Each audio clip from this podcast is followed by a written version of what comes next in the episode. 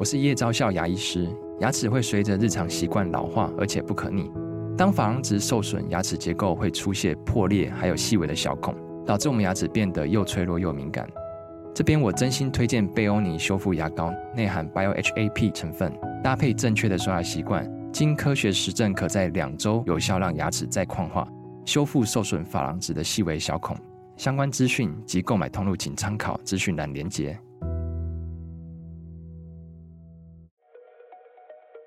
本节目由生鲜食材科技出品，欢迎收听数位趋势酱子读，我是科技大叔李学文，我是跨领域专栏作家王维轩 Vivi。我们今天挑的一则专文是来自于这个网络媒体资产力，好，它的标题叫做“苹果留给其他手机厂商的时间不多了”。非常有意思的哈，最近 WWDC 刚结束嘛，对不对？是。有非常多在讲这次会议相关内容的文章，但我觉得这篇讲的是最特别的，嗯，所以挑出来跟大家分享。开头他说，苹果寄出这个 Vision Pro 哈，应该瑟瑟发抖的不是 Oculus 和 Pico，而是手机厂商哦，非常不一样的观点嘛，对不对？那库克所谓的这个首款空间电脑啊。有意思的一个词，对不对？嗯，它不用元宇宙，它叫做首款空间电脑哈。他说这个首款空间电脑哈，比如像 eye tracking 哈，实现对瞳孔变化的一个追踪了哈。你的眼光相当于滑鼠的一个游标，然后啊，通过这个手势啊，隔空进行操作，而且啊，抢先几天发布的这个 Oculus Quest 3，它是不支援这样子的功能的。Pico 4也不支持的，就是说它是唯一的啦，对不对？嗯，那前苹果技术开发组的神经技术原型研究员就表示啦，我所做的工作支持 Vision Pro 的正念识别的原文叫做 Mindfulness Experiences。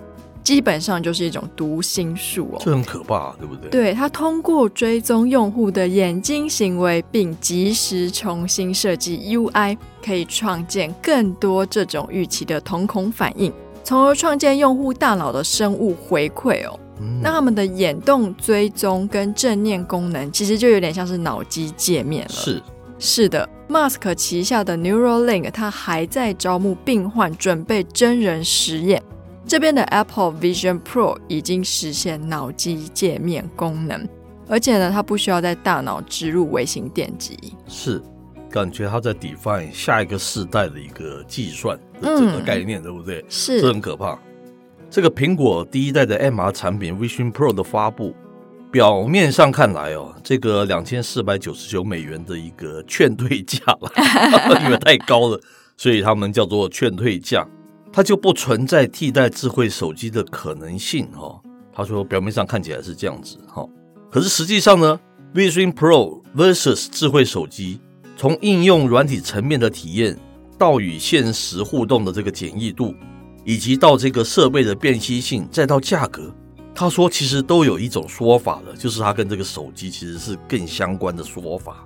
嗯，那首先呢，是 App Store 的存在决定它在应用软体层面就是一个没有固定荧幕边界，而且交互更好的智慧手机哦。是这一点，目前的 Oculus 跟 Pico 是做不到的，因为它没有应用软体发展者的生态。是。那第二呢，是 MR 设备的娱乐与智慧手机一样，它并不会影响与现实的互动，手机放下就能做其他事情。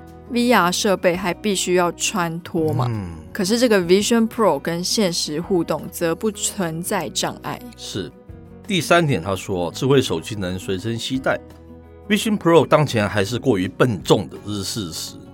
但是产品的辨析对于工业设计拔尖的这个苹果而言，从来都不是问题了，对不对？嗯，第四点，关于价格哈，消费电子产品只要能做成爆款。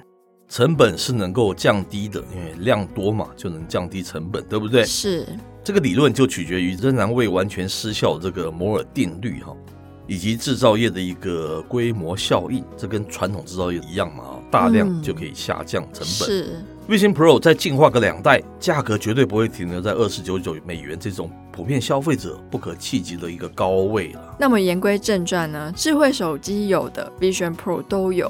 或者是说都可以有，那智慧手机没有的 Vision Pro，它可以通过新的技术来大放光彩。是，比如说现在的眼球加手势的交互方法，储备读心术的对话模式哦。那百分之百沉浸设置时的娱乐体验，多功并行处理是用三百六十度全景展开，它也可以跟 iPhone、Mac、iPad 等设备无缝接轨哦。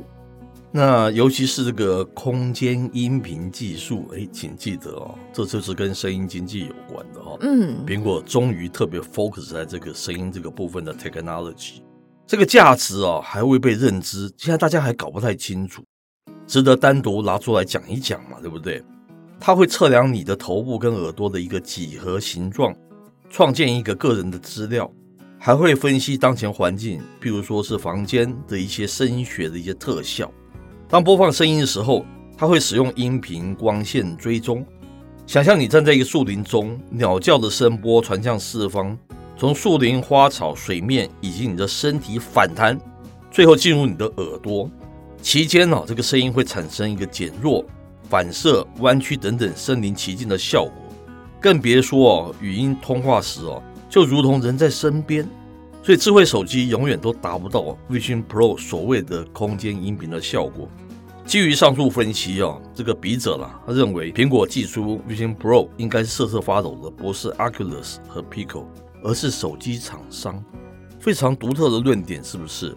他也说现在手机能做的，这个 Vision Pro 都能做，嘿，那 Vision Pro 能做的手机现在还不能做，是为什么？我说这个观点很特别呢？记得长期收听我们节目的人都知道，我们的一个观点是。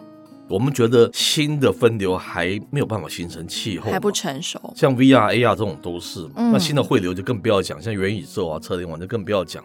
是我们观点一直觉得，未来五年、十年都是对于现在这种数位汇流情况的破坏式创新。我们是不是是这样子讲？是。那 ChatGPT 是对现在的像 Google Search 这样子应用服务的搜寻引擎的创新，对不对？破坏式创新，对不对？嗯。那它意思是说，苹果是在针对现在的手机 iPhone 在做破坏式创新。这个理论如果形成的话，这个是非常有意思、非常深远的一个影响哦。嗯。就是以后的手机搞不好真的经过五年、十年，真的变成是像这个 Vision Pro 这样子一样，是用这样子的设备去取代它，哎。这是蛮符合我们之前讲的那样子的一个理论嘛，对不对？没错，而且我也蛮欣赏苹果这次的价格设计，它就是明显是一个比较高价位的。是，我觉得这也可以确保说它的应用程式还没有这么普及，是它的功能还没有这么多的时候，它不会是一个非常 popular 的 to C 的市场。是，因为使用者体验，我们人应该很有经验。以前有些人戴过 VR 或 AR 眼镜，觉得头晕了，觉得不舒服了。即便后来有更新更好的版本，他会拒绝去尝试，因为以前的那个不好的体验没有错。可是今天这个价格的定价模式，它基本上会让一般人不是人人都可以去体验到。他先设了一个坎，是。那你今天这些人看到这样的价格，你还会去买？你可能第一个是死忠的铁粉，是。那第二个是你有可能就是在上面想要开发应用服务内容城市的这一群人。我觉得他这个做到一个非常漂亮的筛选机制哦，是，所以他走的跟 Facebook 的 Oculus 完全不一样嘛。是，Oculus 是希望人手一台，是。可是我 Apple 哎，那个时候就说啦，如果它推出都没有造成轰动，是，那这可能就是一个不好的题目了。是。那虽然说它后来股价是大跌嘛，不过我觉得它之后的产品正式推出之后，还是有蛮多可以期待的地方。是。所以虽然它叫 MR，其实它一直说你不要用那个 MR 或者 AR 或是 VR 的角度来看它，它其实不是。嗯、这观点是不是非常的特别？是。还有再重复再提了一次是，这也是某种程度在说我们所谓的声音经济这个部分，对不对？对。我们讲声音经济是讲像这个 Clubhouse 或是这个 Podcast，对不对？它是从这个硬体啊，从这个载具方面去提升所谓的声音经济这个部分的影响力。不要忘记，你拿手机的时候，你听的声音，它还是平面的，它也不是那个立体空间的。嗯可是他好像想从声音这个部分去改造大家对那个智慧手机的一些印象，对不对？嗯，那这个非常有意思哈、哦，值得值得我们大家去观察。而且他用的叫做空间电脑，是，是，是。我觉得如果他今天用的是空间手机的话，就少了一些想象力。是。可是电脑大家都知道它的可运算，现在 CPU 到 GPU，是它的那个能力更强大，所以代表我们的想象力可以更丰富。是。然后再来是它的 AirPods，它其实迭代的更新之中，它在不管是音质降噪。环绕上其实都有得到一些还不错的成果，嗯、所以也就是蛮期待说未来不知道它普及之后会是什么样的盛况。是我真的希望就是库克真的是如他这样子所讲了，嗯，那我对库克要另眼相待了，对不对？他对数位汇流他有另外的 definition，有另外的定义哈，嗯，而不是跟大家一样走新分流那个。就说元宇宙，元宇宙，是 是是。好，那以上内容提供大家参考。那播到这边告一段落，我是科技大叔李学文，我是跨领域专栏作家王伟轩 Vivi，我们下回见喽，拜拜。